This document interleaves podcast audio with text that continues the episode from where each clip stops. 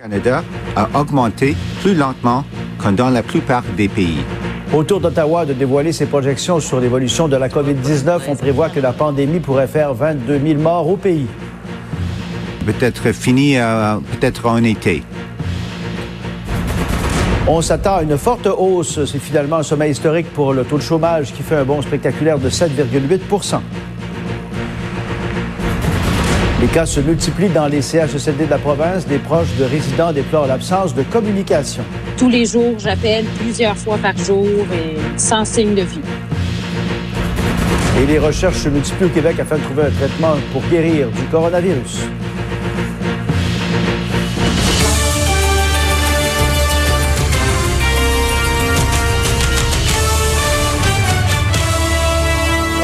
Bon midi, Pierre. Alors, pour une deuxième journée de suite, les États-Unis qui ont battu hier le triste record du plus grand nombre de morts de la COVID-19 en une seule journée.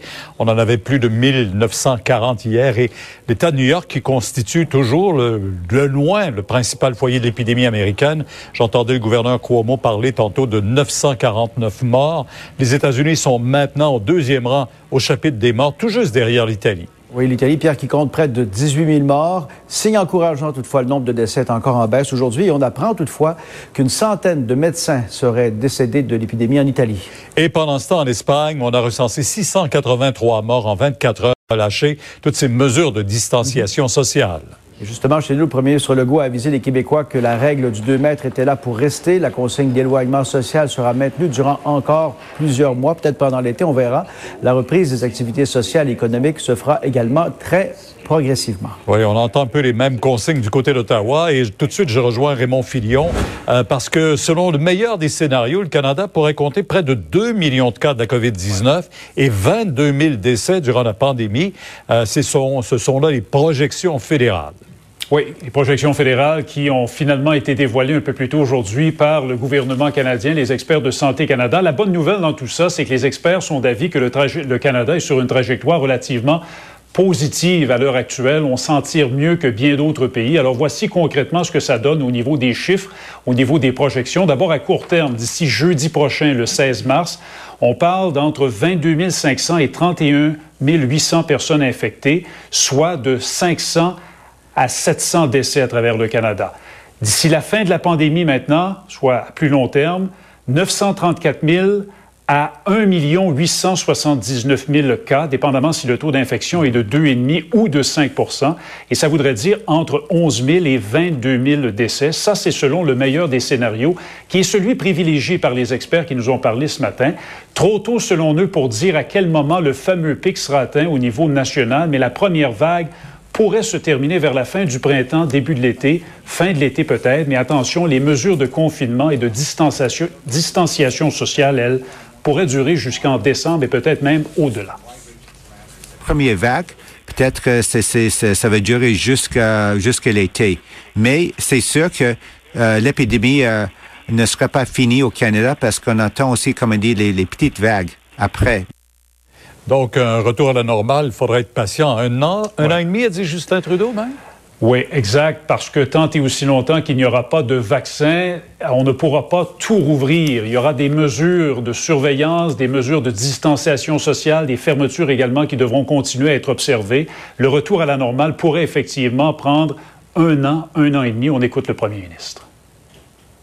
Même si on passe à travers cette euh, présente vague qui est importante pour ce pays, cette première vague, euh, on ne va pas revenir à la normale complètement. La normalité comme elle était avant ne pourra pas revenir tant qu'il n'y aura pas de vaccin. Et ça, ça pourrait être dans, un an, un an et demi. On ne le sait pas exactement. Effectivement, il va falloir qu'on reste vigilant pour euh, l'année à venir.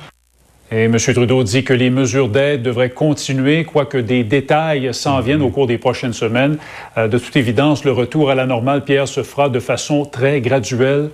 Il faudra être patient. Programme d'aide, tant et aussi longtemps tu dis que les Canadiens en auront besoin. Alors, on verra comment tout ça se déclinera. Merci. Au revoir. Et on commence à prendre euh, la pleine mesure des impacts économiques de cette crise. Pierre-Olivier, le taux de chômage qui a bondi au Québec pour le mois de mars, il a presque doublé. et, Pierre, autant de pertes d'emplois en si peu de temps, on n'a pas vu ça dans l'histoire du Canada et du Québec. Alors, regardons le taux de chômage pour le mois de mars. Ça a été dévoilé ce matin par Statistique Canada. Il atteint 7,8% au Canada, en hausse de plus de 2% et euh, au Québec, en hausse de tout près de 4% imaginez, à 8,1% Un taux de chômage qu'on n'avait pas vu depuis le début des années 2010, même peut-être jusqu'à janvier 2012. Euh, euh, et, un chiffre qui va être appelé à augmenter parce qu'évidemment, cela ne comprend pas les pertes d'emploi du mois d'avril. On était au début de la crise, là, dans la deuxième portion de mars. Euh, au niveau des pertes d'emploi, ça se traduit par moins un million au Canada, perte de plus de 264 000 emplois au Québec. Et lorsque l'on regarde donc les statistiques historiques, ben, la perte d'emploi la plus importante, le record précédent, c'était 125 000 pertes d'emploi au Canada en janvier 2009. On est rendu à 1 million. Hein, 1 million euh, pour le mois de mars. C'est énorme. Il y a aussi des travailleurs qui ont perdu des heures, plus de 50 de leurs heures de travail ou encore qui ne travaillent plus mais qui sont en lien d'emploi. Il y en a plus de 2 millions euh, par rapport euh, au mois précédent. Euh, on fracasse le record du verglas de 1998. et il y a plus de 5 millions de demandes à la prestation canadienne d'urgence au moment où on se parle, et ce depuis le 15 mars. dans ce contexte, Pierre, les banquiers veulent se faire rassurants. C'est notamment le cas de Nadine Renaud-Tinker, qui est pour le Québec de la RBC. Elle soutient que les banquiers, les banques, les institutions financières seront là pour aider les Québécois et les Canadiens qui sont dans le besoin. Et je me suis entretenu avec elle un peu plus tôt.